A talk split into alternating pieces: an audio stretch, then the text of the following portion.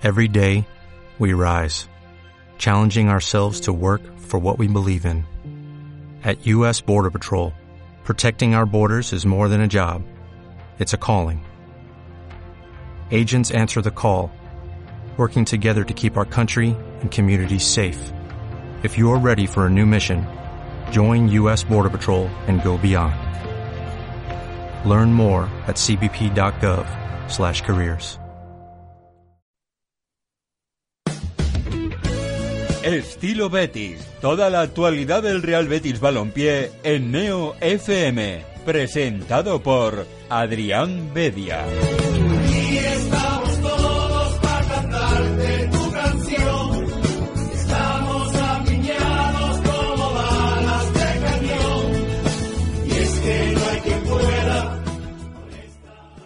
Y bienvenidos un martes más al estilo Betis de Beticismo. Como siempre, con una hora y media de la mejor radio en verde y blanco. Analizaremos el fin de semana de las secciones verde y blancas y también el partido de- del primer equipo que, que enfrentó a los de Setién con el Fútbol Club Barcelona. Como siempre, estará a mi lado David González. ¿Qué tal, David? Buenas tardes. Eh, buena, pero, Pero no tan todavía ¿no? con la con la resaca de, del chiquetito, como dicen algunos. Vaya pa- vaya exhibición de, de Leo Messi. ¿eh? Sí. Estaremos de acuerdo en aplaudirle o no, pero pero lo de Lionel es punto aparte. No, Cuando le toca hacer eh, el partido, no, no te queda otra cosa que al final aplaudirle. eh, que creo que fue justo que se le aplaude. Ya lo de corear su nombre, eso quizás no tanto. Pero luego, bueno, si, luego si hay tiempo vamos a hablar un poquito de pero el reconocimiento al, al mega jugador que es, al mejor jugador de- del mundo, pues en partidos así, pues, solo te queda aplaudir un poco y, y resignarte un poco, ¿no? También. ¿Y de la historia? ¿A ti te, lo, te parece de la historia? Sí, diría que sí. De lo que he visto yo, seguro. A mí, a mí la verdad es que también, pero porque soy muy de, de poner a Maradona en esta época, aunque al final Sí, es fútbol claro. fantasía, pero, es. pero considero que es que lo de Messi eh, traspasa todo lo, todas las Es que al- comparaciones. Al final es eso. Si tienes que extrapolar, eh, no te queda claro qué es. eh, aún así. Son, dos son dos cracks, también hay otros Vidas jugadores. diferentes. Sí, eh, sí, sí, sí, Muy sí. distinto todo. Aunque claro, no, no nos vamos a poner comparar. Yo digo Messi porque es el único que he visto de verdad, ¿no? Sí, es además, suficiente. Además es que vamos a tener la suerte cuando, cuando seamos más mayores y, y tengamos nietos de decir que, que hemos visto eh, del- desde, el, desde el principio hasta el final a- al, al mejor jugador del mundo en, esta, en este momento y también de la historia. Pero bueno, hablaremos eh, evidentemente de, de Leo Messi y del Fútbol Club Barcelona, pero sobre todo del Real Betis Balompié, que es lo que nos, lo que nos compete. Para participar, eh, evidentemente este programa pues no sería nada sin, sin vosotros y pueden participar en, en el mismo llamando al 954-310247, 954-310247 o enviándonos un tuit a, a nuestra cuenta, a nuestra cuenta de Twitter, arroba beticismo. Somos ya más de 87.000 seguidores, más de 87.000 eh, béticos. La verdad que ya mm, vamos echando en falta un segundo Villamarín para, para albergar a No, todos. Si hiciéramos una fiesta... ¿eh? Números importantes. Sí, si hiciéramos una fiesta con todos los, con todos los béticos, necesitaríamos el Villamarín y, y el Estadio Olímpico. Son datos bastante importantes y bueno, esperamos la opinión de, de nuestros oyentes, ya sea vía Twitter o por teléfono. Ahora pues vamos a iniciar eh, el programa con el primer bloque, con el del análisis del fin de semana verde y blanco. No sé si, si diste el Betis Fusal, sé que el Betis Deportivo sí que lo diste, David. Vamos a empezar con, con él, con el filial de José Juan Romero. Partido bastante bastante positivo para, para Partido perfecto, ¿eh? No, sin duda, eh, primera parte completísima.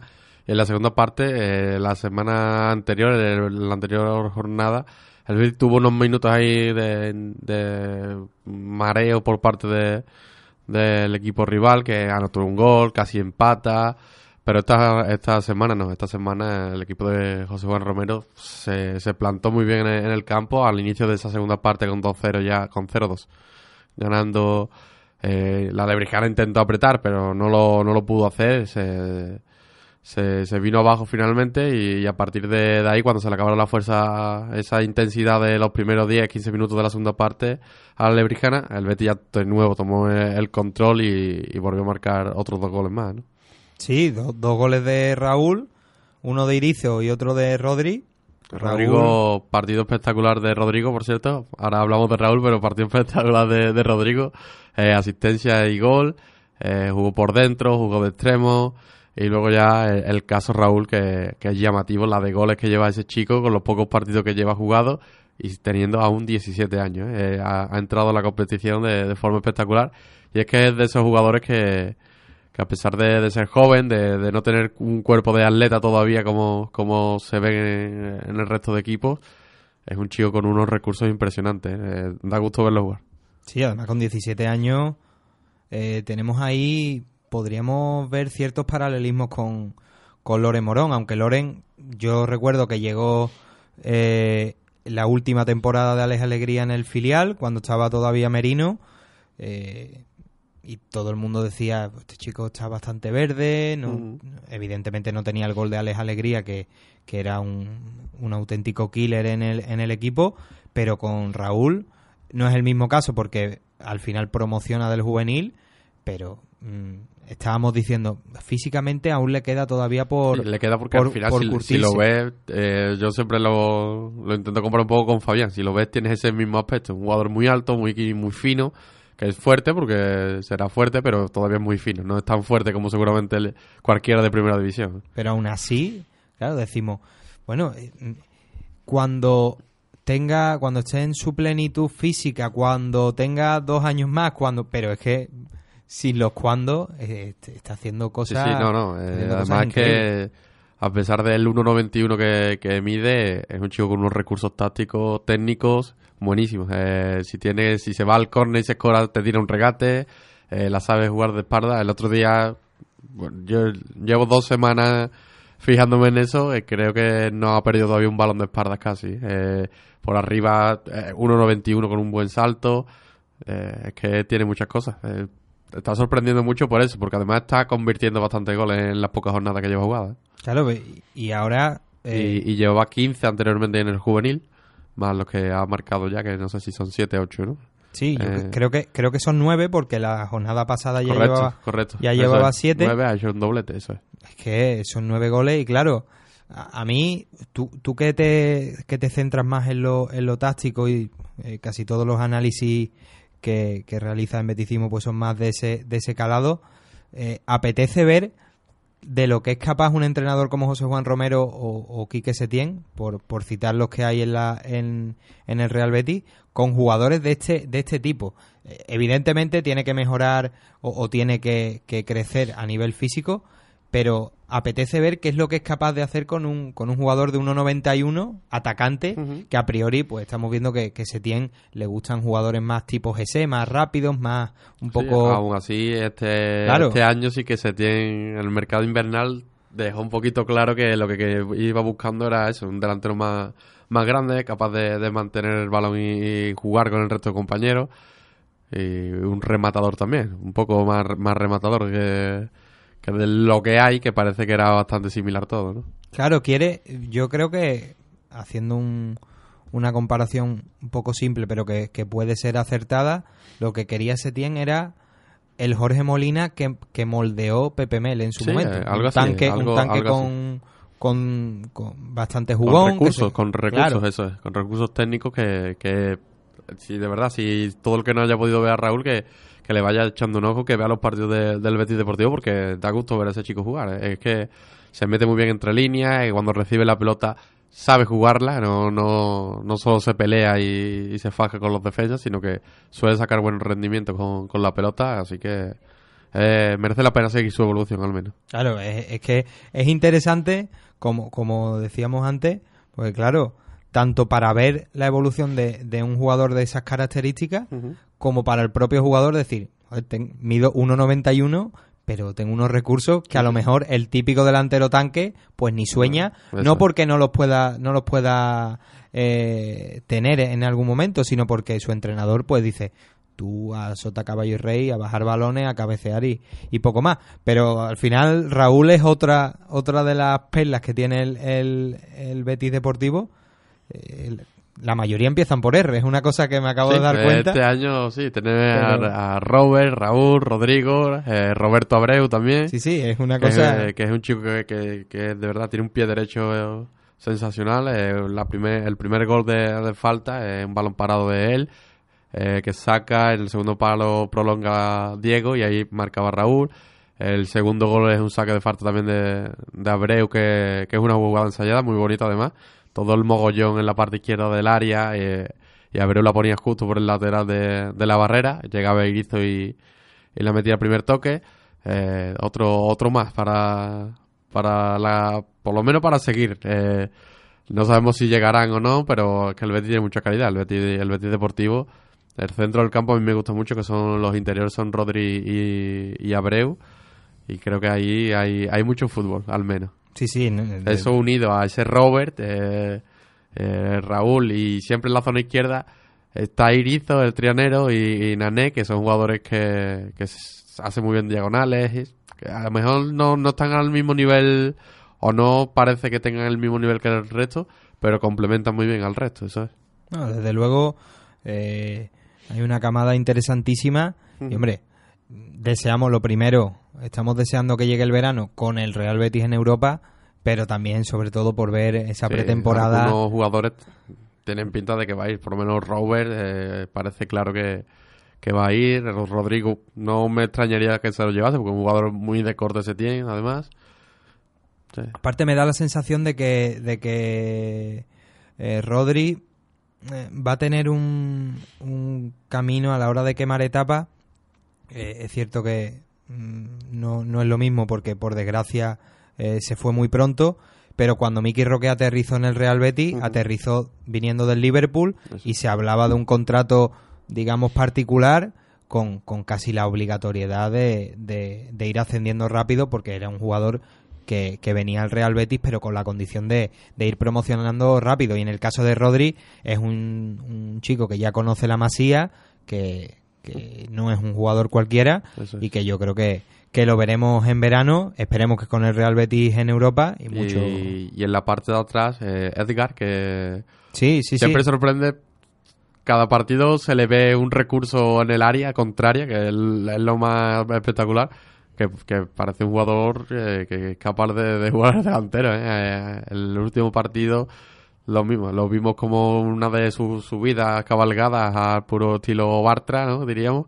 Se metió en el área y, casi roza el gol. Eh, otro chico que ya ha jugado en el primer equipo en Copa, ya estuvo la, en pretemporada con el, con el primer equipo, seguramente otro de, de los que podremos ver este, este año. Sí, Edgar ha tenido más, más protagonismo. De hecho, esta temporada jugó eh, uno de los partidos en el de Copa contra el Racing allí en el Sardinero y evidentemente, claro, se me viene a la mente Miguel Torrecilla y esa famosa frase en la que decía que lo que buscaba era polivalencia. No solo encuentras la polivalencia fichando jugadores que te puedan jugar en, en varias posiciones, sino también desde, desde la cantera, pues moldeándolo. A mí Un una de las cosas que me gustó mucho de José Juan Romero es cómo va cambiando de piezas, tanto en el centro del campo como, como en los extremos. Extremos que reconvierte en lateral como Diego Altamirano, que está sorprendiendo porque lo está haciendo realmente bien, siendo formación extremo y, está, haciendo cosas que los laterales normalmente hacen bien, como es cerrar el segundo palo, ¿no? Que quizás un extremo esté más, despistado en, esas en esas cosas, en defensa.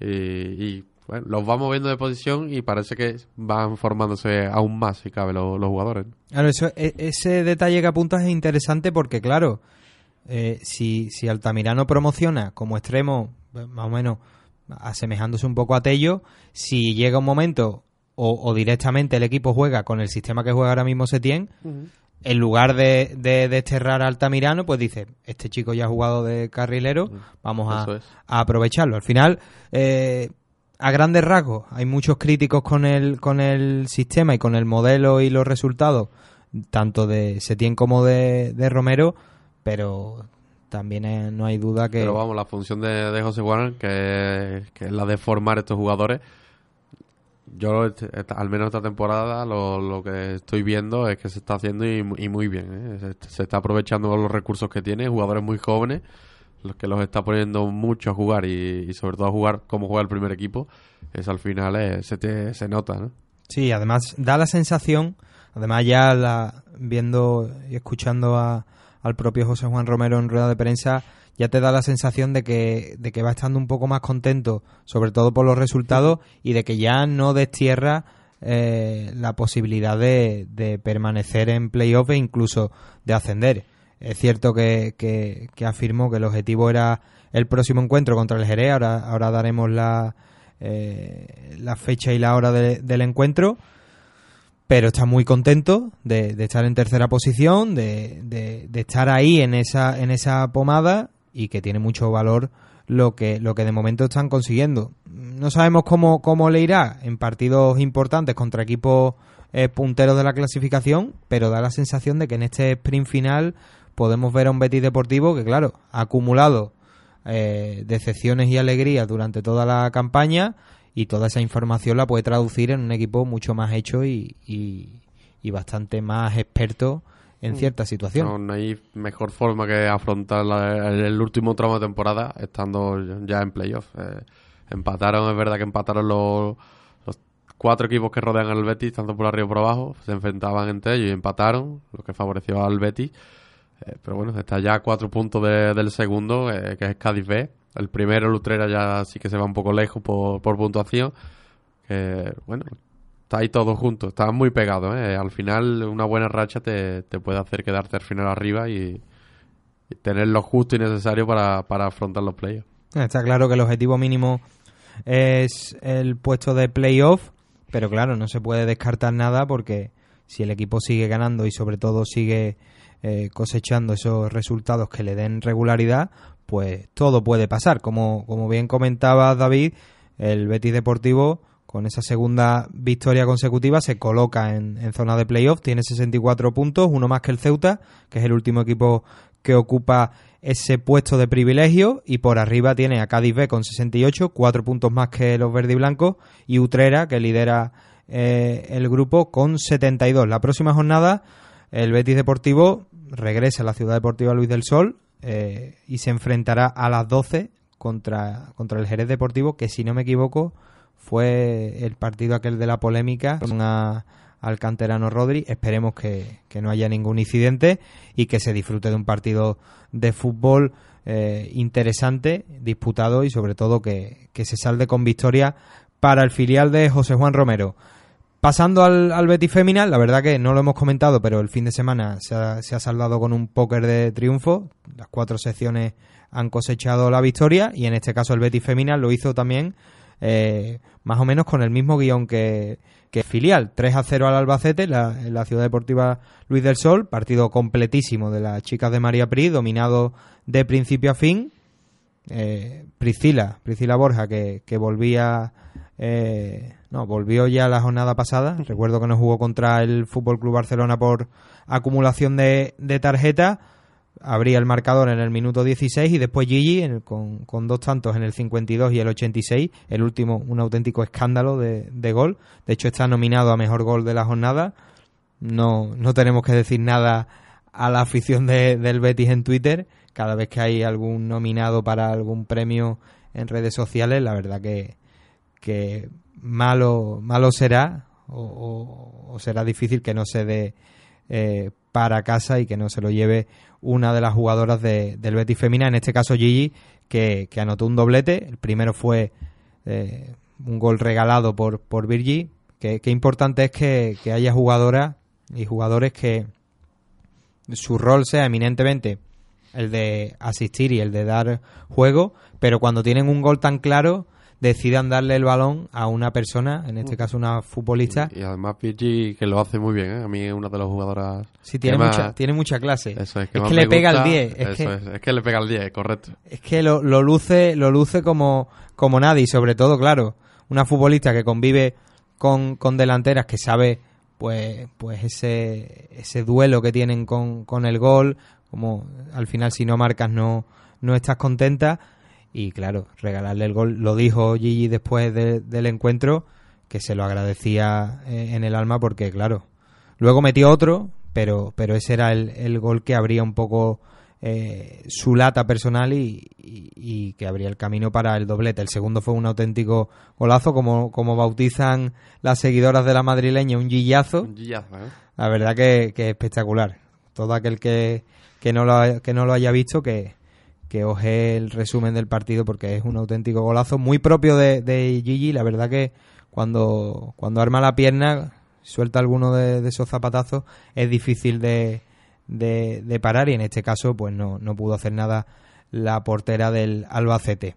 Tanto María Pri como, como Gigi, como Yaiza Relea, hablaron bastante bien de- del encuentro, muy positivo todo, cuando, cuando ganas 3 a 0 a un rival que se empleó bastante, bastante, con bastante dureza, eh, pero bueno, el árbitro está para eso y es cierto que eh, lo comentaba la propia Gigi que cuando salieron del, del vestuario eh, se lo habían comentado a la, a la árbitra que Que estaba- mirase un poquito más, Sí, ¿no? que mirase Por un la poco salud. y hubo y hubo un par de tarjetas yo creo que la, la árbitra dijo vamos a cortar esto antes. rápido y al final no, no hizo falta ir a más porque, porque el encuentro estaba de sobra dominado, pero también comentaron un aspecto que se repite año tras año y que yo no sé cómo será en otras ciudades, pero le vuelve a afectar siempre a, a Sevilla. Un partido a las 2 de la tarde ya empezando a hacer un calor eh, importante, yo creo que no es la mejor hora para, para jugar al fútbol en Sevilla, ¿no? No sé. No, está claro que, que no es la mejor y, y es eso, lo que tú comentas, es que se repite. eh, y creo que con estos horarios de la televisión, al Betis ya sabemos que es atractivo y lo, lo suelen dar. El, el horario de Gol Televisión creo que es a las 2 de la tarde, así que Eh, es difícil que no lo vayamos a volver a, a ver.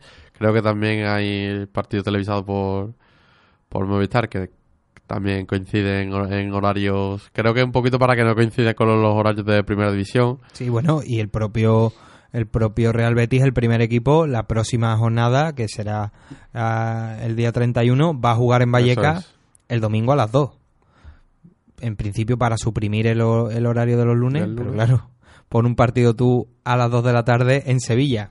Eh, Ah, Habrá que pensárselo. Casi prefiero ir el lunes, es que las cosas como son. Pero bueno, ya están acostumbradas, de hecho, pues bueno, eh, quitaba un poco de hierro al asunto eh, Gigi en ese aspecto, diciendo que, que bueno, que ellas entrenaban a esa hora y que más o menos pues se tenían que, que Que aguantar.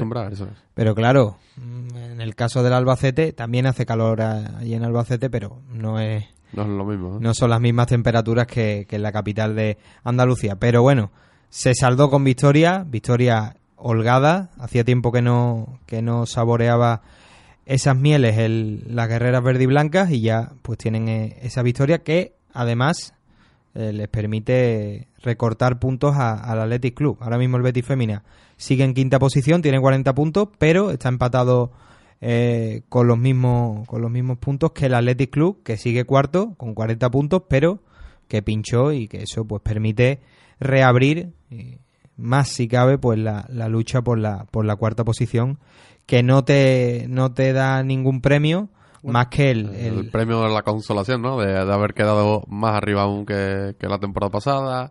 Bueno, eh, No, al final es prestigio. eso es, es prestigio, es, es saberte mejor que, que el que el del quinto hacia abajo. Bueno, es el trabajo de la temporada al final, aunque no vayan a llegar a, a esos puestos europeos, que lógicamente es imposible con, con equipos como Barcelona o Atlético de Madrid. Pero bueno, eh, está quedando intentar por luchar por, por ser cuarto. Creo que siempre buscar la mejora en tu equipo y se está haciendo, ¿no? Sí, es que al final Atlético de Madrid, Fútbol Club Barcelona, Levante que se ha instalado ahí, es. es. de los modestos que, que inició, digamos, el camino del fútbol femenino, luego se, se fueron fueron dando pasos atrás en la clasificación otros otros equipos, eh, digamos, de menos nombre en el fútbol masculino, de menos títulos, pero que, que estuvieron ahí. Y el, y el Real Betis Feminas tiene la posibilidad de asentarse en esos puestos de, de privilegio el próximo encuentro de, la, de las verdiblancas va a ser también con el Rayo Vallecano, un partido especial. Eh, el análisis de hoy pues tiene como protagonista a Gigi porque jugó en el Rayo Vallecano y el domingo 24 de marzo a las 4 de la tarde se enfrentará de nuevo a, a su ex equipo allí en tierras madrileñas en la capital de España. Un Rayo Vallecano que es décimo clasificado, tiene 25 puntos, está lejos de- del, del Real Betis Féminas, pero siempre los partidos fuera de casa son un poco más complicados y esperemos Sí, que, es. que lo salde que lo salde con victoria. El Betis Energía Plus, eh, como casi siempre, pues victoria eh, fuera de casa en la, en la cancha del Palencia, un partido que a pesar de, de la cantidad de triunfos que, que cosecha el conjunto de, de Curro Segura, pues fue complicado, 66-76, pero hasta el último cuarto el parcial era favorable para los, para los locales, el último cuarto con un 15-29 a favor de los verde y blancos, pues, pues decantó la balanza. Eh, es llamativo como siempre el Betis gana ese último cuarto ¿eh? en, casi todos los partidos. Y que quizás vaya anteriormente por el marcador, pero esos últimos cuartos lo, lo juega muy bien siempre y en este caso pues le, le da la victoria. ¿no? Sí, eh, es eso y también el primer cuarto suele ser claro. el, el rival sale con todo, después le, le- le aguantará lo que, lo que le aguante, pero el primer cuarto salen, salen con el cuchillo entre los dientes y en este caso pues volvieron a, a- en este caso empatarlo, pero claro, el último cuarto ya con el equipo cansado, el rival y un, y un Betis Energía Plus que prácticamente tiene dos equipos a, un nivel importante, pues eso decanta casi siempre la balanza, salvo que sea un partido eh, con una diferencia amplia para, para el rival. El Betis Energía Plus siempre suele llegar como, como un tiro a, a la muerte súbita, como, como se suele decir. Tomás Brople con 15 puntos fue el máximo anotador de- del encuentro en el lado verde y blanco. No fue el, de, el del encuentro porque uno de los jugadores de Palencia, que no, no recuerdo ahora mismo el nombre, anotó 18 puntos. Al final, otra victoria más. Quedan 8 partidos para, para que acabe la liga. Y el Betis Energía Plus sigue líder con 5 triunfos. Ha aumentado eh, uno más su colchón de, de, de margen sobre el segundo clasificado, que ahora mismo es Oviedo y Bilbao Vázquez, que está por debajo. Y poco más se puede. Se antoja difícil que no, no vaya a ganar la, la competición y vaya a ascender. ¿eh? Es muy complicado ya. Es que prácticamente Debería perderlo todo. Claro, perderlo todo y, y aún así pues tendría esos playoffs que, que a la mayoría de equipos pues le- les ha ganado y con, y con bastante contundencia. Pero bueno, hasta que no se dé por, por confirmado, pues van, van a seguir con, con esa intensidad que han, que han mostrado durante toda la temporada. Eh, Curro Segura siempre repite el mismo mensaje, es un día importante. eh, a medida que avanza el calendario, pues se puede caer eh, con más posibilidades en, en esa relajación, en, creerlo, en creer que está todo hecho y, y bueno, es, es, de agradecer que estos jugadores ya se veía en, en el primer tramo de temporada que este no era el Betis Energía Plus de- del año pasado. Es un equipo que ataca muy bien, que defiende muy bien, que tiene una rotación muy solvente y que, y que cumple en todos los aspectos. Entonces, eh, al final cuando, cuando el Real Betis desciende, por desgracia, siempre se suele decir, sobre todo en el fútbol, no, el Real Betis es el, el Real Madrid de segunda. En este caso, es. en este caso con, claro, con todas las letras. Ha sido un auténtico rodillo, a pesar de algún que otro tropiezo, pero casi con toda seguridad va, va a ser el, el campeón de la Leboro, además de campeón de la Copa Princesa, y redondeará pues un año muy positivo y que, y que es fundamental para, para el crecimiento de la entidad. Mañana mismo ya eh, vuelve la vuelve la Liga Leboro para, para los verdiblancos. Reciben en casa a Lourense, cuarto clasificado de- del campeonato. Partido bastante complicado que bueno tendrá la ayuda de San Pablo que esta temporada sí que ha estado sí que ha dado digamos ese paso hacia adelante ha visto que, que el equipo, equipo, que, que se Claro. compite, que se juega bien y así da gusto ir, ¿no? Es normal que, que se vaya apuntando la gente y esperemos que la temporada que viene ya es- en la primera división de- del baloncesto nacional se siga sumando un poco más de gente, ¿no? Sí, pues, el, el Culmen llegó, llegó en, la, en la final de Copa Princesa, la verdad que fue un ambiente espectacular, como en las grandes tardes de, de básquet allí en, en San Pablo. Y bueno, todo depende siempre de, de los resultados. Veremos el año que viene si se mantiene y se aumenta el nivel de, de esta plantilla lo que, de lo que es capaz este, este conjunto. Pero como decimos, mañana a las 8 de la tarde en San Pablo, el Betis Energía Plus se enfrentará al Ourense. Y para acabar, el Betis Fusal, eh, victoria ante el Colo Colo, me hace gracia es que además transcriben la, la entrevista post partido a Daniel Ibáñez eh, de forma literal y, es que me lo imagino diciéndolo con ese tono, dice, el equipo ha estado bien, todos han participado, hemos sabido sufrir y son tres puntos igual que si hubiéramos ganado con un 5-0. Es que ti- tiene un, mensaje tan llano e- este hombre que... Quiere ganar como sea y hay que ganar. Es el, el único mensaje de, de Dani Ibáñez. ¿eh? El de hay que ganar no no le cuesta trabajo cambiar la forma de, de jugar en los partidos. eh, decide cosas muy pragmáticas para, para llegar al gol y, y simple. Él es así. de- más cuando lo, lo ves en los tiempos muertos echando las broncas, eh, es bastante claro cuando dice las cosas. eh, es llamativo, ¿no? Que, que algunos quizás en rueda de prensa ya moderen un poco y, y le den más vueltas a, a, a lo que piensan y eso. Y no, Dani Bañez es directo. eh, todo lo que hace es para ganar y le da lo mismo ganar 2-1 que 5-0. Quizás es eh, la exigencia de estar en segunda y la obligatoriedad de, de ascender es lo que le hace ser así, ¿no?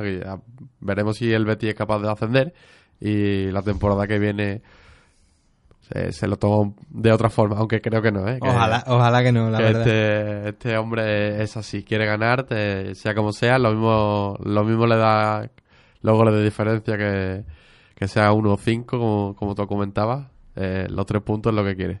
No, pero de- a mí es que me hace mucha gracia. Creo que nunca lo he escuchado hablar, pero eh, ya solo como está transcrito, me da la sensación de, de eso. eh, bueno, que es que me da igual. O sea, hemos perdido, hemos jugado mal. Sí, sí, hemos jugado fatal. Sí, Hemos- sí, sí. Es un partido horrendo. No hay, Es bastante claro siempre. no hay paños calientes.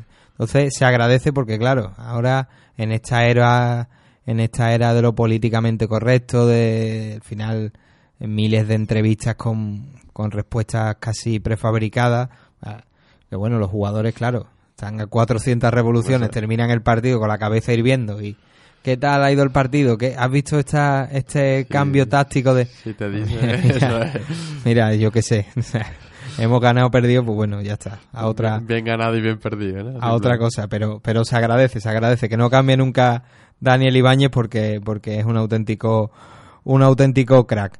Como decíamos, victoria ante Colo Colo Zaragoza 2-1. A los 5 minutos Muniesa adelantaba a los Maños y en 9 minutos Ibi y Keco sigue, la verdad que Keco desde que, desde que le dimos el palito, sí, sí, totalmente. Mira, estaba en la previa en la previa del Betis Deportivo comentando con, con Ignacio eh, y dijimos los dos lo, lo mismo. eh, es que desde que le dimos aquel palo, desde ese primer partido ante, ante Pescado Rubén Burela, eh, ha, ha cambiado totalmente el jugador. Es un jugador que, que bueno, es que ha- hace muy bien el trabajo de pivot, eh, se mueve muy bien. Si no has visto el gol, te lo recomiendo. Es curioso porque es un gol de cabeza y en fútbol sala no, no se ve siempre. Es un balón largo de, no sé si, si es el propio Ciudad o, o un compañero que, que se lo pone en largo y remata entre el último jugador, el último defensa y, y el portero. Ahí se cuela Keco y, y remata en la cabeza. Es llamativo porque no es algo que se vea todos los días en fútbol sala. Y el gol de Ivy, eh, un gol muy suyo, ¿eh? un tiro lejano, muy ajustado, tocar el palo de hecho, eh, un bonito gol.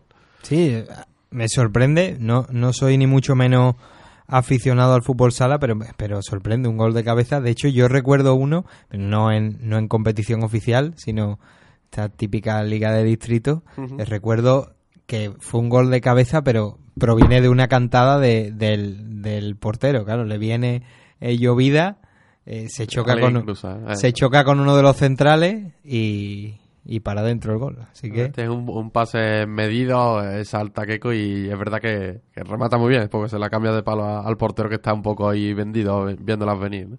Bueno, pues ahí eh, con todos los registros. Al final se dice que un hat-trick no es un hat-trick, sino marcas de cabeza, de falta y con el pie, creo que es. Si no, si no me equivoco, pues Keco está marcándolo de todos los co- de todos los colores. Me sorprende que no haya marcado Víctor Arevalo, otro al que bendecimos aquí es. desde que llegó. Pero bueno, eh, el, el partido fue difícil, eh, remontó el Betis muy rápido, pero luego, ya ves, eh, el segundo gol fue en el, minuto 14 y es raro que, que a partir de ahí no, no se viesen más goles. Un partido bastante cerrado, pero bueno, el Betis últimamente sí que sí que desde ese fatídico partido ante Pescado Rubén Burela está jugando bien, está manteniendo lo- los partidos, eh, sabe controlarlos un poquito mejor. Eh, habrán aprendido también de, de esos fallos y tienen claro que no pueden volver a fallar porque eh, Pescado Rubén Burela sigue a seis puntos, ¿no? Sí, es que es la tercera jornada consecutiva sumando de tres en tres, pero es que Pescado Rubén Burela ves la clasificación y la Y- racha todo verde. Van calcándose lo- los resultados ellos.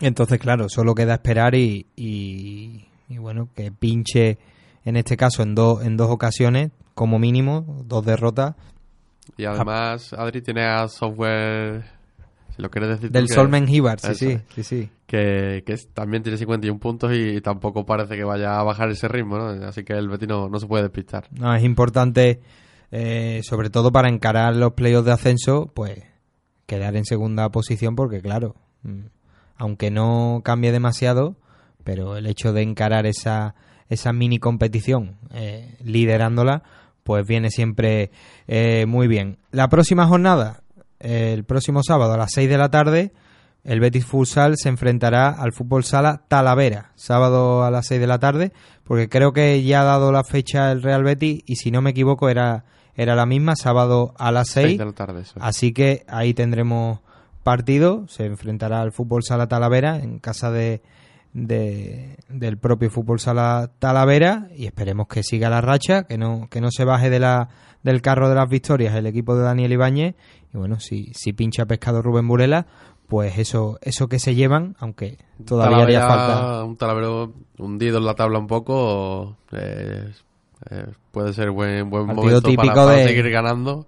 Pero Sí. bueno, es engañoso, como siempre. Sí, porque además fuera de casa Ha Eh. titubeado bastante el Betis. Sí, sí, ha perdido pie en ciertas ocasiones.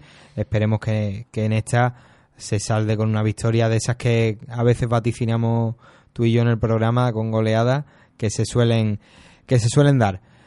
Terminamos el análisis de el análisis del fin de semana verde y blanco. Ha sido cuatro victorias, pues, un póker de, de triunfo y acabamos el eh, acabamos este este análisis.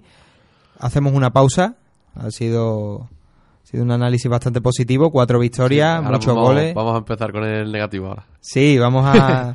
estamos intentando contactar con, con Juan Ramón a ver dónde se mete. No sé si estará huidizo y no querrá eh, tratar este, este, este Real Betis Fútbol Club Barcelona. Pero bueno, hacemos una pausa, un alto en el camino y en unos minutos volvemos con el, con el análisis del Real Betis Fútbol Club Barcelona. Estilo Betis en Neo FM.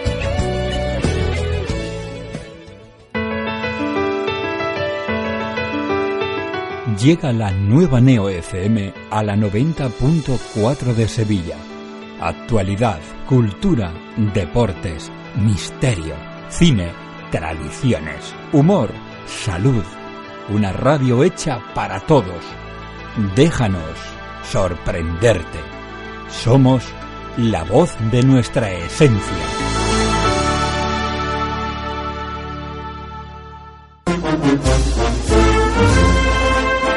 Una primera luna llena de la primavera. Una llama al cielo entre lágrimas de emoción. Una saeta al anochecer bajo el sonido de las bambalinas. Un intenso aroma a incienso y azahar que recorre las callejuelas de Sevilla. Una semana que nunca acaba. Una pasión llamada esperanza. Fran Gutiérrez les trae cada lunes a partir de las 10 de la noche toda la pasión y toda la esperanza de nuestra Semana Santa. Pasión y Esperanza, el programa cofrade de Neo FM.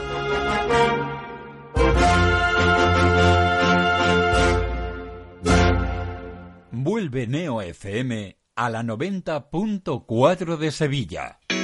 Este año volarás, descubrirás y también sentirás el olor a incienso. Cantarás, vibrarás con cada gol, reirás, estarás de moda, serás de cine y tendrás la puerta abierta a todas las noticias de tu ciudad. Este año más cerca de todos. Neo FM. Somos la voz de nuestra esencia.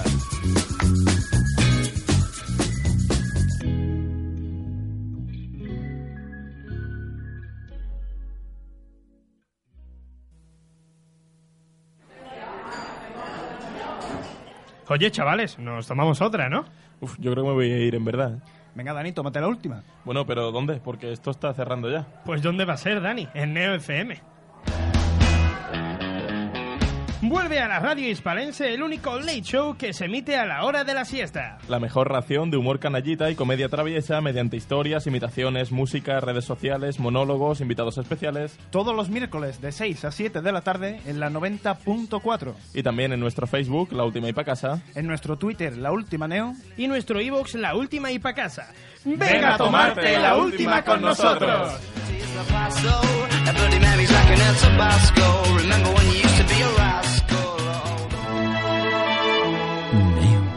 FM.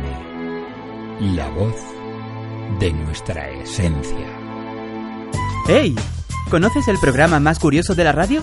¿Sabías que las personas que saben más de un idioma tienen menos riesgo de contraer demencia? Un poquito de eso, de lo que son las ciudades ideales. lo que- ¿Sabías que el polo sur es mucho más frío que el polo norte? De acuerdo con varios estudios, su consumo desmedido tiene relación directa. El Vaticano abole el Index Librum Prohibitorum. Sevilla del siglo XIV. Raíces del Sefarad. Presenta a uno de los superhéroes más conocidos de todos los tiempos, Superman. Toda una amalgama. Los martes de 22 a 24 en Neo FM.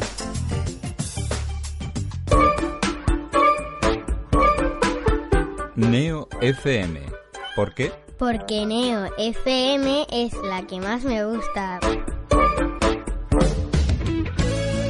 Estás escuchando Estilo Betis en Neo FM. Ya estamos de vuelta en el estilo Betis de Beticismo. Como siempre, recordamos que pueden participar en el programa llamando al 954 31 02 47, 954 31 02 47 o bien enviando un tuit a nuestra cuenta de, de Twitter, arroba beticismo. Ahí eh, leeremos todas vuestras opiniones y por teléfono, pues bueno, si alguien se quiere animar a comentar un poco algún tema relacionado con el Real Betis, en este caso, pues eh, con el análisis de- del partido ante el Fútbol Club Barcelona, pues bienvenido será. Pero ya empezamos con el con el análisis de- del partido. Casi todos lo- los que he leído empiezan un poco con, con la misma con el mismo comienzo, David. Mm, Leo Messi eh, condiciona cualquier análisis que tú que tú hagas del encuentro, pero también es verdad que quedarse y limitarse a lo que a lo que hizo el Rosarino es un poco simple. Yo creo que, Sí, claro, que estamos para un poco más, ¿no? Eso es, tienes que mirar a- un poco a tu Claro. equipo porque al final eh, Messi te, te hace un buen partido. Es verdad que al final se reduce a que si el mejor jugador del mundo eh, hace cosas como, como las que hizo él, no te queda otra cosa que, que perder los tres puntos. Pero, pero bueno, eh, al final el Betis sí que hizo también cosas bien o, o- y otras no tan bien que hay que, hay que valorar, ¿no? Vale, pues tenemos una llamada, ¿no? ¿No es así? Buenas noches. Hola, buenas noches, Adrián, y a Hola. toda la mesa. Buenas. ¿Me escucháis? Sí, sí, sí.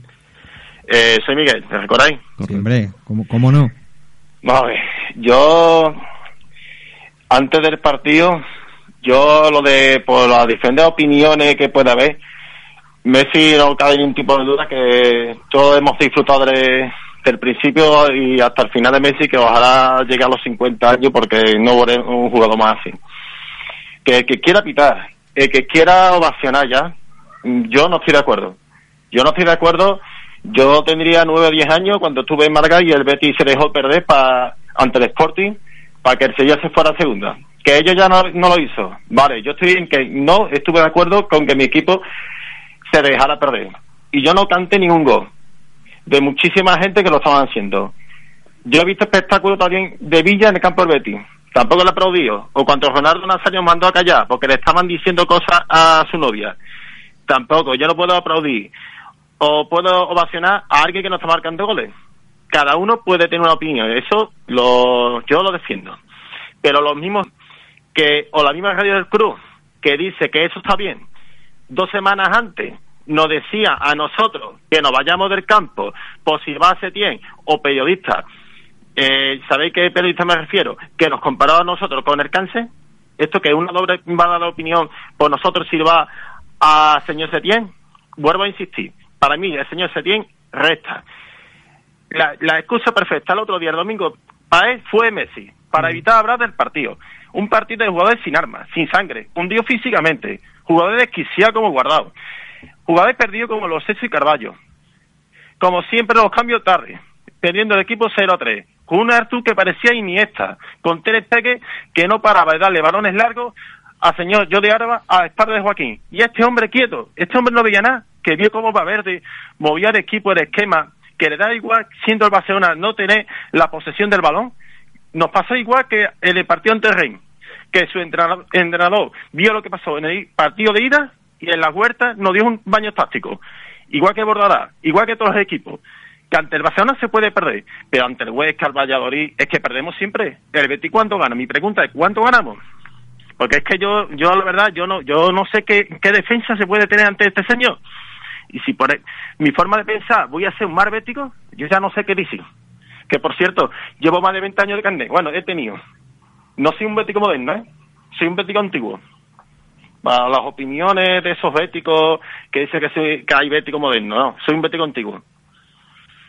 Bueno, pues ¿De ahí... verdad me escucháis? Sí, sí, ahí está. Te escuchamos. Está- Sí, sí. Está, y, y perdónenme por el enfado, pero es que mm, ya no, yo no sé qué defensa puede ver en el señor Setién. Estamos fuera de Europa, yo veo el calendario difícil para nosotros. eh, ves que yo veo difícil hasta que quedemos séptimo, pues si por una carambora quedáramos séptimo, es que no veo al equipo nada, es que mm, veo arrastrado, al equipo lo veo arrastrado, los jugadores no lo ponen en su sitio. Mm, Por poner, no ponen jugar en su sitio a Javi García, ni lo convoca por favor, pruebe usted una línea de cuatro, ponga a Javi García de pivote defensivo, libere a William Carballo como en Portugal, ponga media punta a señor Lo Celso, que ahí es, un es una figura a nivel mundial. No, es su principio, es su principio, nada más. Yo, yo la verdad, yo no sé qué defensa tiene que se le puede hacer este señor. Este señor, no, para el año que viene, por su culpa no vamos a tener a Bartre, ni vamos a tener los Celso, ni vamos a tener a William Carballo. Que sí, que, discúlpeme, que, que este señor que veníamos de ser décimo tercero, décimo quinto, quedamos la temporada pasada sexto, por cierto, porque él quiso, porque en las últimas seis jornadas el Betis dejó de competir, podríamos haber quedado quinto, pero es que es normal que se compita con Bartra, con Guardado, con Javi García, es que es normal que el Betis diera este salto de calidad, si, pa- si nos queremos enterar los béticos, es que no, no estamos compitiendo con Petro, con Brasa ni compañía. Teníamos el equipazo que teníamos el año pasado. Y este, te- año tenemos un equipazo mejor todavía. Y él dice el ataque. Pero si es que no llega, o sea, no llega balones, claro, a, los delanteros. Es que no llega. Y el año pasado sacaba a Sellos León cuando estaba enrachado marcando goles, porque él le tiene que darle minutos a Sanabria. Después tuvo la racha de goles hasta que se lesionó. Y, reaparece Tony Sanabria, tal como me reaparece, me lo pone titular, que estaba Loren enrachado en goles. Y esto es señor Setién. Lo más importante es el gol. Y está enrachado o Sello León o Loren y me lo saca. Esto es señor Setién. No, está claro, Miguel, que tú, que tú con Setién eso ya es irreconciliable, pero bueno, entendemos tu postura y como siempre ya sabes que, que aquí te dejamos expresar tu, tu opinión. Te dejamos... Y Adrián, y a veces, discúlpeme, de verdad, hoy he entrado un poco No, no, no, para nada, hombre. Eh, tú das libertad de expresión para expresar cada bético como somos, Claro, claro. pero he dicho, somos béticos, cada uno podemos pensar como queramos, pero por favor, que nos respetemos, porque nos respetemos, que de verdad veo en el campo, veo en el campo un ambiente peor que los tiempos contra la ópera. Y no me gustaría de verdad ver a Bético ya llegar a las manos, porque de verdad estoy viendo las cosas muy malas, ¿eh? Sí, eso- Hay béticos muy enfrentados y, y debemos darnos cuenta los béticos que no podemos enfrentar entre nosotros. Nuestros rivales, nuestros enemigos es el Sevilla. A ver si nos unimos un poquito y, y hacemos ya un poco de, de unión y competimos con ese equipo. Que sí, que estamos a cuatro puntos de ellos y ellos no tienen ni, ni Europa ni Copa como nosotros. Pero fíjate cómo ellos reaccionan. Ve un problema fuera del entrenador, como el Atleti Bilbao, a un punto de nosotros está en el Atleti Bilbao y echó a su, a su entrenador. Y bueno, perdóname, ya no te quito más, más tiempo y ya está. Mucho Betis. Miguel, un placer, un placer como siempre. Vale, bueno, buenas noches. Bueno, pues ahí estaban las palabras de, de Miguel. La verdad que David se ha despachado a gusto. Está claro que, que Miguel con Quique Setién no... Desde luego de cañas no se van a ir. Porque... No, no, no, bueno, le- no le ha gustado nunca, ¿eh? Desde que ha llamado No, siempre, siempre un- se ha mantenido, en la- eso es, se ha mantenido en, en esa opinión. Y bueno, su opinión no, no tiene más, ¿no? Se, se- respeta, lo hace con educación. Es verdad que le recomendaría que no se mosquease tanto, sobre todo por, por el fútbol, que, al final es, es lo que es, un juego. Pero tiene mucha razón en lo último que ha dicho. mm, el, el Villamarín cada vez eh, está más tenso. Y eso de que no lleguen a las manos, eso ya lo he visto yo eh, en mi zona. Juan Ramón Lara, buenas noches. Muy buenas noches, ¿cómo andamos? No sé si, si has podido escuchar la, la llamada anterior. Eh, no, no me ha sido posible. no, pues- mejor hoy, eso sí. ¿eh? ¿Sí? Oh, perfecto, perfecto. Entonces hoy, hoy va a ir todo, todo rodado. Nada, no- un oyente, Miguel, nos comentaba un poco, pues eso, no, no es ni mucho menos setienista y, y dice pues que poco más que esto no, no da más de sí, que este equipo no, no da más de sí, que no va a entrar en, en Europa y que para el año que viene pues habría que, que mirar a, otra, a otros objetivos, pero sin, sin Europa. Esto es un poco fútbol ficción, pero lo piensa mucha gente realmente en el, en el beticismo. Hombre, pues yo tampoco sería tan pesimista, vamos, no tengo una bola de cristal, pero en el fútbol tenemos tendencia a hacer un poco ciclotímico, se dice eso, ¿no? Eso de estar o arriba o abajo. Igual que hace unos días dijimos que la Champions era un objetivo complicado porque hay seis o siete equipos metidos en el, los cinco por lo menos, metidos en la carrera y es difícil quedar el primero de la carrera de cinco, tampoco veo tan difícil no quedar el último de esa carrera. Alguien pinchará entre Getafe, a la vez Sevilla, Valencia, todos los que están ahí metidos, algún pinchará y yo no creo que sea imposible meterse sexto o séptimo y conseguir el objetivo por lo menos de estar en esta Europa League el año que viene. Lo que está claro es que el partido, más allá de, la exhibición personal de Leo Messi, eh, pues dejó a un Betis que, eh, bajo mi, mi humilde opinión, eh, lo vi carente de respuestas. Lo vi demasiado hincando la rodilla demasiado pronto. Cierto que el gol de falta pues condiciona muchísimo, pero pero no le vi respuesta. Me, me pareció un partido muy similar al de Rennes, claro, salvando las distancias, un Fútbol Club Barcelona que muchos dicen que, que el partido lo pierde el Real Betis, pero la realidad es que el Fútbol Club Barcelona ahora mismo mm, yo creo que es candidato a todo por su forma de, de jugar a nivel ofensivo, pero sobre todo por la solidez defensiva que, que transmite. Ya no es ese equipo que, que solo te da alegrías arriba, sino que también pues tiene, tiene esa solidez atrás, sobre todo con, con Gerard Piqué. Sí, además, el otro día se ha hablado bastante del tema y en Barcelona han hablado, por cierto, mucho del tema, del asunto del detallito táctico que hizo que el, que el Barcelona fuera más sólido todavía defensivamente de lo habitual, porque como ya sabe todo el mundo, este Valverde aprovechó la baja de Dembélé para meter a Vidal en una especie de puesto de falso extremo y de esa manera el equipo fue más sólido todavía. Entonces, yo de todas maneras, como soy un poco relativista para todo, para este tipo de cosas, quiero decir, tampoco hay que ni hay que ni el partido que hizo el Betis en el en el de ida en Barcelona fue bueno pero también tuvo la suerte de que hubo un expulsado del Barça de que le entraron la pelotita en el momento justo. Y el otro día también es verdad que el equipo tuvo poca respuesta eso es indudable pero también es cierto que la primera media hora larga el Betis fue mejor que el Barça un poquito que Eso pudo marcar. Hay veces que los partidos en una circunstancia de esta en una jugada de Tello entra la pelotita y entonces todos diríamos que el que el planteamiento de Valverde se le había ido por, por querer tapar la banda izquierda, se le había ido a la derecha, en fin, cambiaría la tortilla.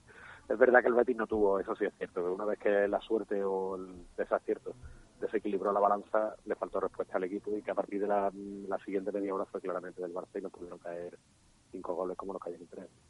No, está claro, David, que si llega a entrar la de Tello, la de GC, perdón, Sí, es ese que balón de... esa que, que se, tira y, y no empala, que seguramente le hubiese dado hacia cualquier lado, hu- hubiese marcado. Estaba pegado a, a la portería. Y bueno, esa de ello que hablaba también, son detalles, ¿no? Que, que al final te, si no los aprovechas, el, el Barça tiene a Messi, el Barça mm, está jugando bien, te, te bloquea en, en muchas situaciones y termina marcando. Eh, es que no hay más. Es que hay que hacer el partido mucho mejor y, y constante de lo que se terminó haciendo, ¿no?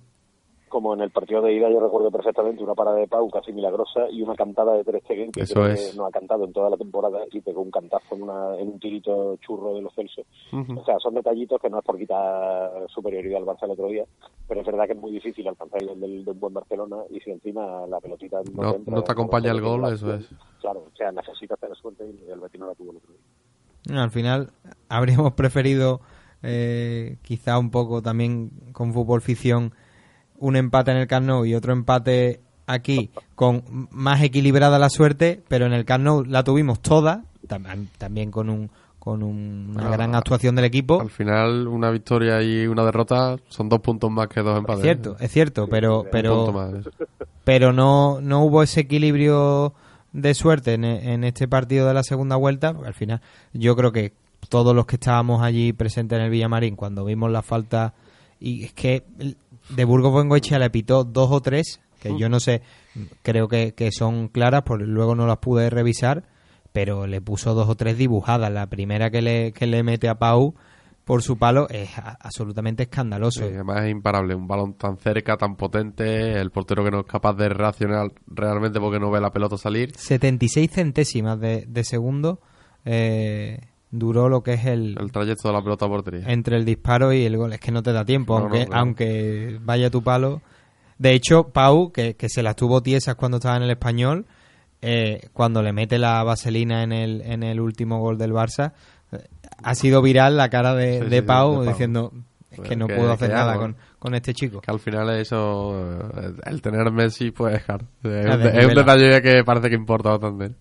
Desnivela bastante, ¿no, Juan Ramón? Yo no sé cómo lo viste tú, pero Vamos, y no solo Messi, es que ves el gol que metió, aunque a lo mejor ahí viene parte de culpa de la defensa del Betis. Sí, no Suárez. fue Su mejor día, precisamente, porque, no, vamos, yo que siempre admiro mucho a los centrales, a Bartra, a Mandy, el, el último partido no fue el más afortunado, pero es verdad que el gol de, de este Luis Suárez también es tremendo. Hay una foto buenísima en Betis. sí, la- las tres caídas, ¿no? esa, esa la de las tres caídas que se ve al pobre Bartra que casi se le rompe la cadera en uno de los regatas. Y bueno, que con jugadores así es eso, tienes tú que tener muy buen día, tienes yo que tener lo malo y tienes que tener suerte. Y no se dieron casi ninguna de las tres cosas. Mandy tuvo un partido especialmente desafortunado, tal vez por la jaula esa en la que lo metió eh, Valverde con la presencia de Vidal en esa especie de extremo izquierdo y Bartra tampoco se vamos pasó problemas graves incluso recuerdo que cometió un error muy grave que no, no fue gol pero una jugada Ujú. que despejó mal El salto. dejó a Suárez cara a cara con el portero al principio de la segunda parte y sí exactamente en el salto. Y Sidney sí estuvo más mejorcito. Por cierto que si queréis un apuntito táctico eso de que el Barça jugó un 4-4-2 y que nunca lo hace tampoco es muy exacto. El Barça lleva defendiendo en 4-4-2 hace como 10 años desde que está Messi. El Barça siempre hace lo mismo, deja un suele dejar un delantero centro y a Messi descolgado arriba y siempre suele tocarle al, al extremo que sea, que ahora es Dembélé normalmente o, o Coutinho o quien sea, le suele tocar el papelón de, volver al centro del campo para acompañar a Busquets y a los dos interiores. O sea que en realidad el, el planteamiento de Valverde no fue tan extraño para lo que suele hacer el Barcelona, pero sí eh, tuvo un maticito ahí, un poquito más defensivo por ese costado, que a Mandy le costó muy caro, falló una cantidad de pases totalmente inhabitualmente. Sí, es que lo, lo de poner a Messi en una pizarra con una fichita estático, mm, yo a vosotros que, que, que estáis más duchos en esto de la táctica, es un poco raro ver el, el 10 Messi la fichita La y de ahí no se mueve. Es, al final es un verso libre que está donde, donde quiera. Pero es cierto, hablando de, los de, de los jugadores de, del Real Betis, el que más se salva en el centro de la zaga sin duda es Sidney, que mm, hablábamos antes de Edgar, de, de los recursos que tiene más allá de, de lo que es los que posee un central, lo de Sidney es escandaloso La- cuando la, cuando la jugada que, que hizo, ¿no? Sí, sí, Eh, Se sí. metió entre entre dos defensas. tirando tira paredes, puertos, subiendo, pero pero además con una convicción de decir, dámela que, que voy, que pero que voy bien, o sea, que no no voy por ir. Y eso que aún así está quizás un poquito limitado por estar en el costado izquierdo, que al final la pierna izquierda no la maneja igual que la derecha, lógicamente. Claro, pero esas arrancadas, Juan Ramón, son, son de central que, que al final estaba jugando ante el equipo que estuvo a punto de, ficharle, que no es casualidad que haga este tipo de cosas, porque es un central eh, que ha estado en la agenda de- del Fútbol Club Barcelona. Sí, porque además es un tipo de central que le viene bien a, a equipo. El Betis hizo el otro día una cosa que la hizo, de hecho, en la en el partido de ida y que no le salió bien esta vez, pero que en la ida sí le salió bien, a pesar de que el riesgo era máximo, que es dejar a, a los centrales lejísimos de su portería y contra y mano a mano prácticamente, porque el Betis, si os fijasteis, la, la defensa del Betis, o sea, el, el sistema defensivo del Betis básicamente consistía en perseguir hombre por hombre a todo el Barcelona en cualquier lugar del campo. Claro, eso significa que Bartra y, y este y Mandy y Sidney se veía prácticamente tres contra tres contra gente como Vidal y sobre todo Messi y Suárez. Entonces eso te lo puedes permitir cuando tienes gente que es rápida como el, eh, a campo abierto y Sidney en eso es muy bueno. O sea, pues Sidney cuando está en forma y, se echa una carrera de 25 metros con quien sea, casi siempre gana Sidney. Vamos, yo ya veo- la veo con cierta tranquilidad incluso porque sé que no va a pasar nada. Entonces, claro, lo que pasa es que el riesgo es muy grande y claro, Sidney sí tuvo el día bastante bueno, pero Bartra pues, lo pasó peor y pues ya digo que tomó un día malito para, para, no tenerlo, para nada menos que contra los que tenía delante. Pero bueno, son riesgos que tienes que asumir y pretendes quitarle la pelota al Barça y por eso el Barça es bueno, porque no hay ninguna manera de, de atacarle sin que tengas riesgo importante. Claro, y hace en la semana pasada se hablaba un poco también en, la- en las redes de del bajón de, de Giovanni Lo Celso. Ya parece que no es solo que no es solo el rosarino, que ya hay varios jugadores importantes que no parecen estar a, a su mejor nivel y ahora es cuando realmente se juega la temporada. Estamos, hemos hablado de los centrales, lo de la delantera ya es caso aparte porque bueno, tenemos que tenemos que salvar al bueno de Loren Morón que salió y la que tuvo. Ahora hablaremos un poco de, lo- de los cambios. Fueron tres cambios que no tuvieron incidencia en el resultado, pero sí que pudieron sacar eh, cosas positivas a nivel individual porque aprovecharon eh, Bueno, dos de los tres cambios participaron en el gol, ¿no? Claro. Una asistencia y el otro marcado. Y Emerson fue, yo lo, lo estaba viendo desde fondo, era una auténtica locura cómo se quejaba porque estaba constantemente pidiendo el balón a, a su, a su costado y hubo una jugada que ya es que estaba desquiciada como diciendo, pero, pero dámela, si vosotros no habéis sido capaces de, de, de inquietar, estoy en, en- entro nuevo, Juan Ramón, dame el balón que, que, que yo intente algo, ¿no? Porque si es que a vosotros no, ya se ha comprobado que no, que no teníais, que, que no teníais peligro, pero bueno, ha dicho que está bastante contento con el sistema, que, que, que se ha adaptado bastante bien y bueno, parece que eso quedó en un lance del juego, pero estaba, estaba bastante cabreado. Hombre, la pinta física es que lo que pasa es que lo hemos visto tampoco, por lo menos los que no tenemos acceso a la liga brasileña diario, que prácticamente es muy difícil saber las cualidades que tiene. Tiene pinta de ser un carrilero largo, efectivamente, de ser un jugador muy adaptable a, a lo que se le pretende aquí, que es a tener mucho campo por delante y a pero claro, no sabemos qué manejo de balón tiene. No creo que tenga el de Joaquín, pero bueno, con, un poquito menos, si tiene el, el físico que aparenta, pues eh, puede ser un jugador interesante. Vamos, de hecho, se supone que está medio fichado por el Barcelona, o sea, no debe ser ningún paquete. Pero a mí sí es verdad que me preocupa lo de los Celso bastante, porque yo no sé si es un tema de cabeza o no sé a qué se debe, pero está como deprimido, pidiendo las zonas fáciles sigue teniendo la calidad que tiene y metió un par de balones buenos, pero es verdad que no es el que era. Y otro jugador que me preocupa bastante, porque ya a esta altura sí le hemos visto en los días buenos y en los malos, es William Carballo. Que el otro día, más allá de que perdiera balones un poco tonto, a mí lo que más me preocupó es que no sacaba ventaja en la jugada. O sea que hubo muchos balones de girarse y de jugar a campo abierto y casi siempre lo que hacía era frenar el juego, darla para atrás. O sea, es un jugador que engaña mucho porque parece un jugador muy defensivo y malo técnicamente y eh, precisamente no es tan malo técnicamente pero sí es lento y esa lentitud le hace que sea defensivamente poco poco útil porque no es un jugador que demasiado campo a pesar de la pinta que tiene y en ataque tampoco saca ventaja. Entonces está empezando vamos el otro día fue un lastre claramente. Yo si hubiera jugado guardado de medio centro y quien fuera de interior creo que hubiera salido ganando porque, porque realmente Carballo no, ni, ni atacó ni defendió de más, con demasiada efectividad Claro, es que Carballo tiene ese corpachón y lo, y lo ves tan con tanta presencia, pero luego no te vayas a esperar un Engolo Kanté porque te, te va a ver cómo pasas y, y Claro. va a hacer el amago, pero no llega. Claro, es que tiene un problema. Es, verdad que es un jugador que cuando arranca, cuando coge cierta velocidad en el de, de crucero, digamos, no es lento en, el, en carreras largas. Claro, en Pero conducción, en conducción es bastante bueno, pero defendiendo Claro, defendiendo tú tienes que ir a apagar fuego y tienes que tener una velocidad de reacción que esa la tiene guardado, por ejemplo, mismo, la tiene Castún, por supuesto, que tú tienes que de repente ir de verdad, no defender con la mirada como hace muchas veces Carballo, sino que ir a hacer una ayuda, jugadas como la de Suárez, por ejemplo, tienes que ir a ayudar a los centrales y que y si te fijas Carballo casi nunca roba balones ni está en ese en ese tipo de fregados de hacer ayuda rápida a- y llegar a balones divididos, eso lo hace regularcito tirando para mal. Entonces, claro, si tampoco en ataque da mucha fluidez al juego y en defensa no aporta demasiado, mm, empieza a tener a hacer un problema para el equipo. Está claro que, que no termina de consolidarse como, como el primer hombre en la medular después tirarlo, digamos, como interior o, en posiciones más adelantadas, más digamos, más cercanas al, a lo que es jugar detrás del delantero es un poco, se, se antoja un poco No, eh, complicado. por- tan arriba tampoco, pero en Portugal sí es verdad, como antes ha comentado el, el oyente que Sí, ha llamado Miguel. Miguel, que es verdad que juega un poquito más adelantado. No, no es el primer hombre de, de empezar la jugada.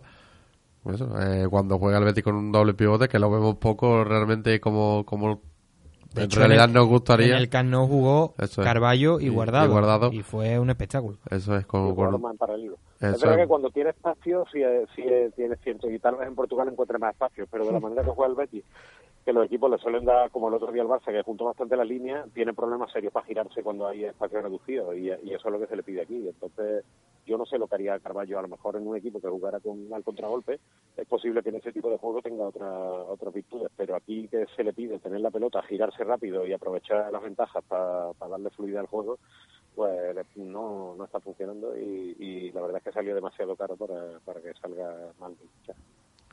Y después, hablando de los cambios, ya hemos eh, hablado un poco de, de Emerson. Al final eh, eh, todo gira en torno al desconocimiento.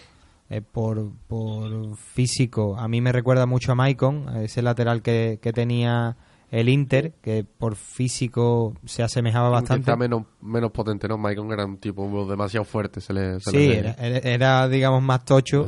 Eh, Emerson parece de, de más, más recorrido, fino. más, más, más explosivo. Pero luego Laine salió y, y la verdad que le puso ganas, le puso intención.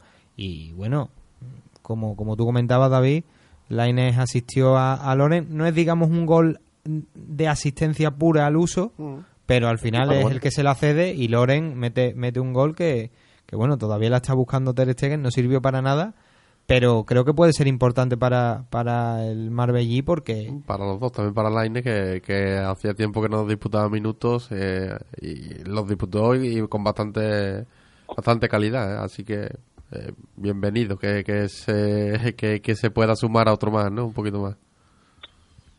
Hombre, la verdad es que como fichaje de invierno son un poquito, claro, raritos, digamos, porque lo que se espera de un fichaje de invierno es que esté para jugar inmediatamente. Y los perfiles que le han traído a Setién son lo contrario, son jugadores más bien para de futuro y, y claro, no lo está poniendo.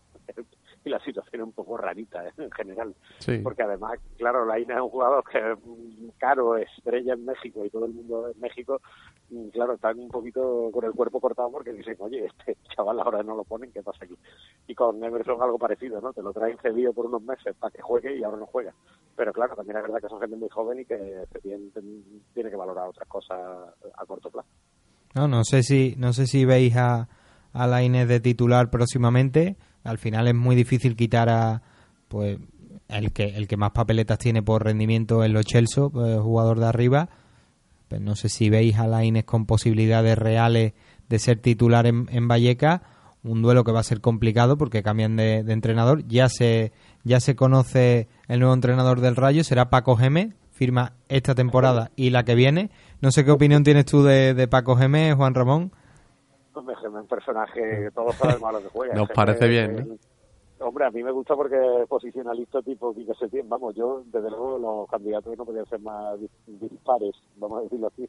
Porque de Julio Velázquez, que aquí en el Betis por lo menos demostró que la salida de balón era un tema que no, no es que no la conociera, sino que no le interesaba en absoluto.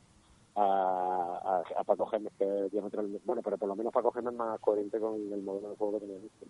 Y Ah, bueno, vamos, sí, a- sí. vamos a divertirnos, porque fuera del campo, desde luego, si los béticos se cabrean con Setién con la rueda de prensa, si escucharan a Gémez...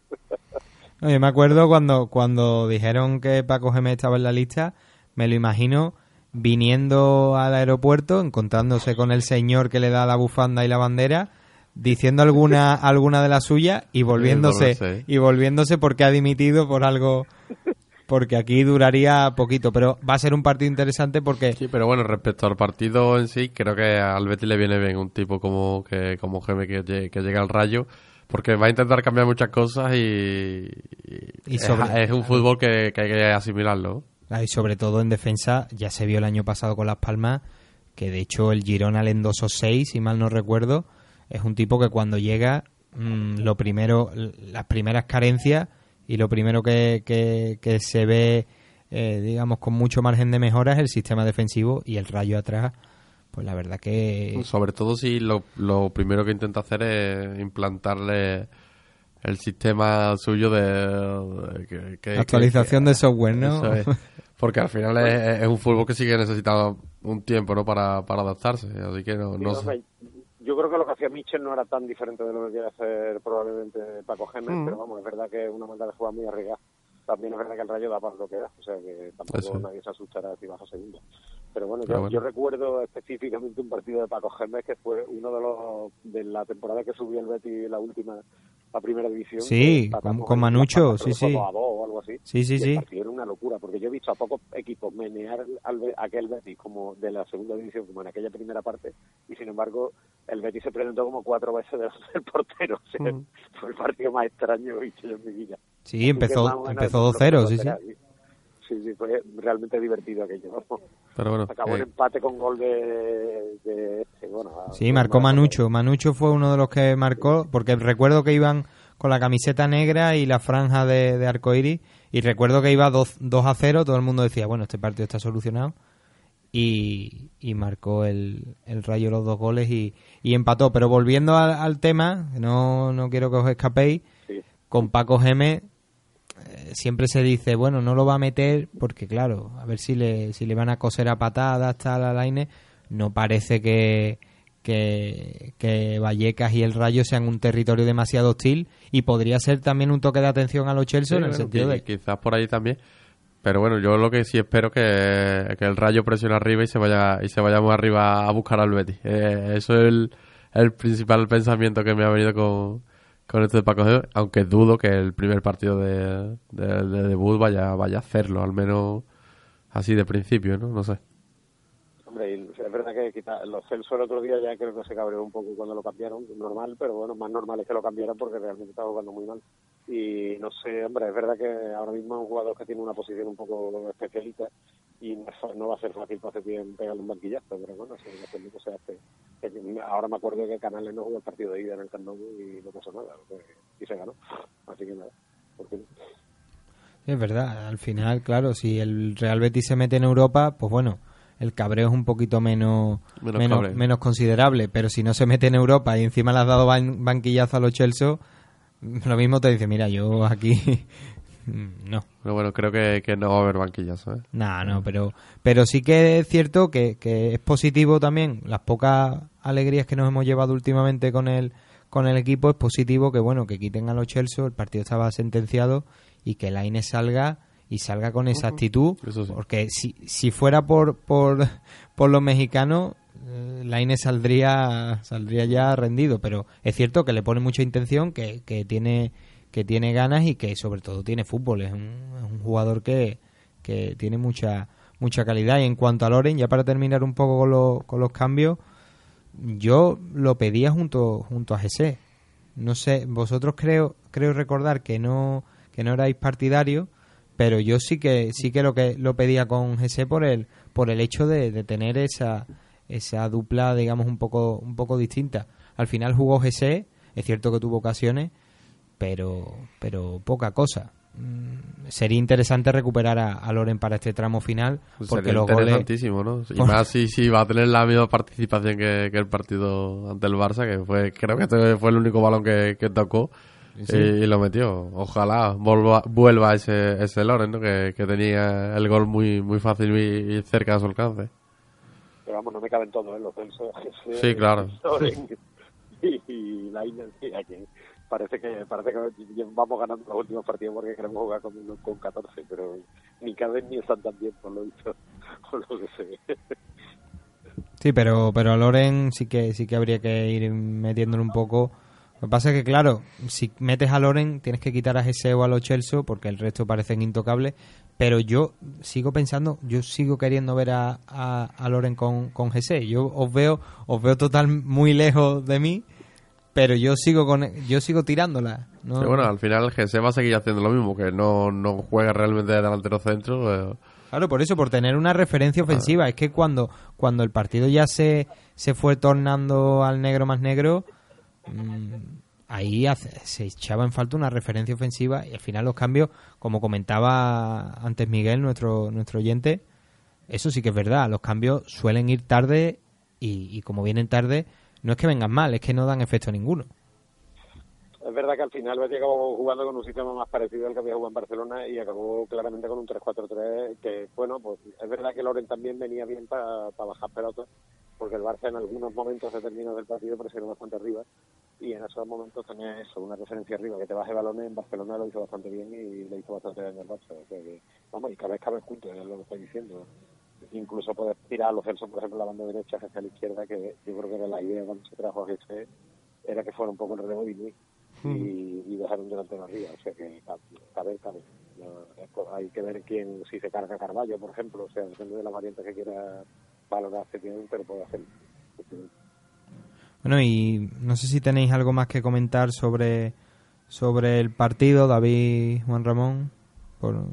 Pues, hombre, vamos, yo con la decepción de la afición hay que entenderla también porque es verdad que el Betis fue demasiado manso y que el final del partido se le debió pedir al equipo también un poquito de una actitud, vamos, no digo ponerse a pegar patadas ni a ninguna cosa de ese estilo, pero hombre, yo creo que tenía que haber ofrecido un poquito más de resistencia, ni siquiera con el gol de Loren se vio a un equipo que se creyera le- que podía darle la vuelta al partido y es verdad que, bueno, que tiene delante quien tiene, pero el equipo bajó los brazos demasiado pronto y se, se notó una actitud un poquito derrotista. Y yo creo que eso por lo menos en los partidos de casa habría que habría que revertirlo. Tal vez no sea la virtud más, más sobresaliente de Setién, no es el típico entrenador motivador que pega gritos en el vestuario y esas cosas. Pero algo debería de arreglar en ese tema porque es verdad que el Betis no tiene esa mala sangre que tienen algunos equipos y eso te da también tus puntitos. Ah, es- esa es la sensación que da, que no que no es el, el típico entrenador que, bueno, es que ha cambiado. El año pasado sí, el año pasado sí que decíamos, pues se tiene ha cambiado el partido con los cambios, le, le ha dado la vuelta, pero ahí se quedó. Parece que el año pasado mm, había cosas que ahora mismo, eh, por previsibilidad o por, por X motivo, mm, se, se echan de menos.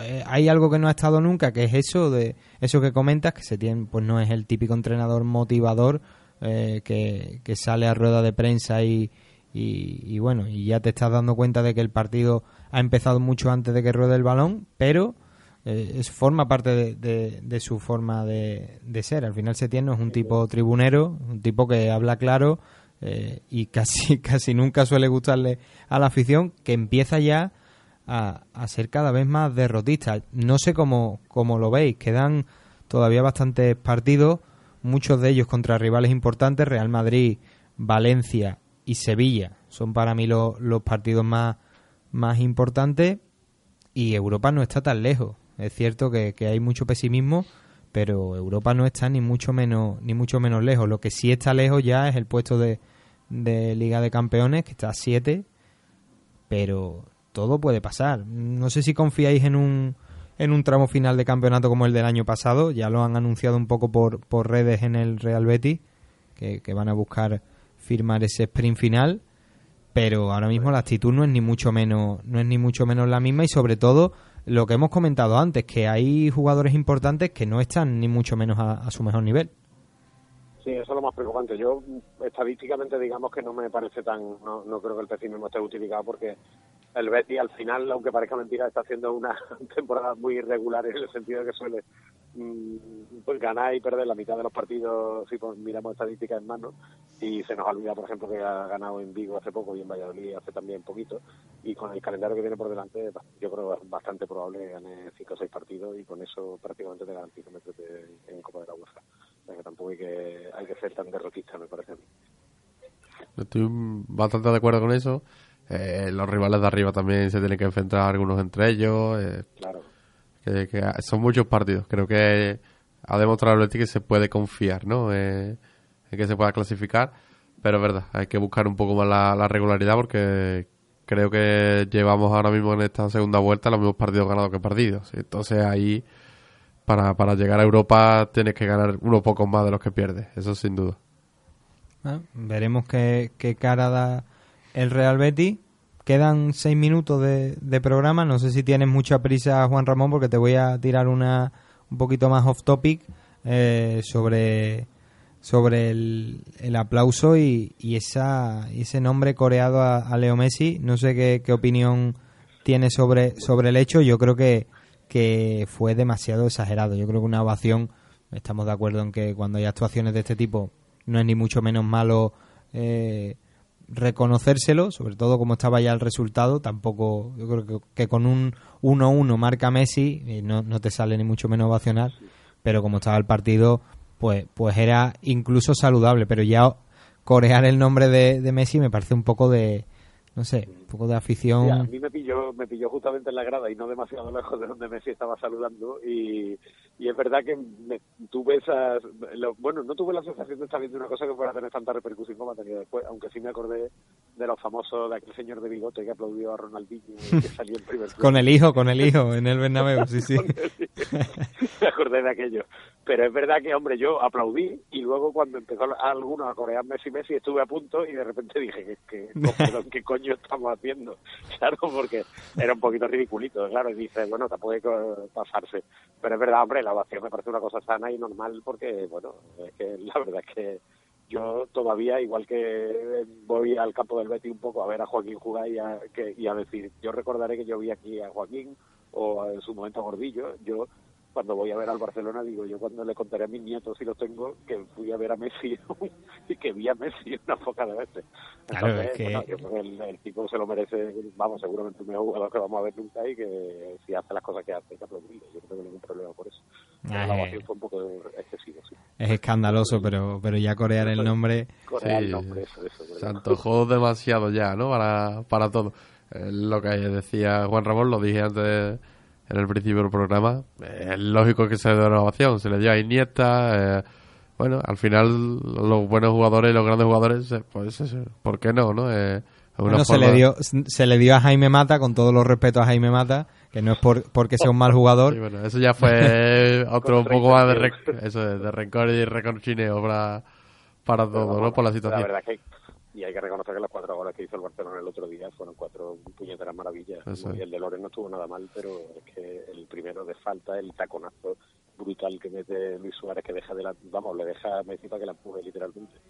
Y eh, el, el, otro, el, el otro de Messi, el de Suárez regateándose a medio Betty, vamos, que, que hay que las cosas cuando se ocurren hay que reconocerlas. No, eso- que sea el Barça que no el Getafe otro equipo más cercano el que te haga eso.